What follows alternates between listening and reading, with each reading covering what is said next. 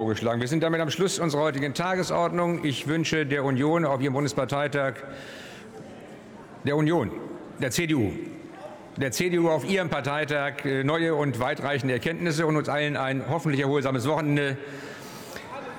Ich berufe die nächste Sitzung des Deutschen Bundestages ein auf Mittwoch, den 21. September 2022, 13 Uhr. Die Sitzung ist geschlossen.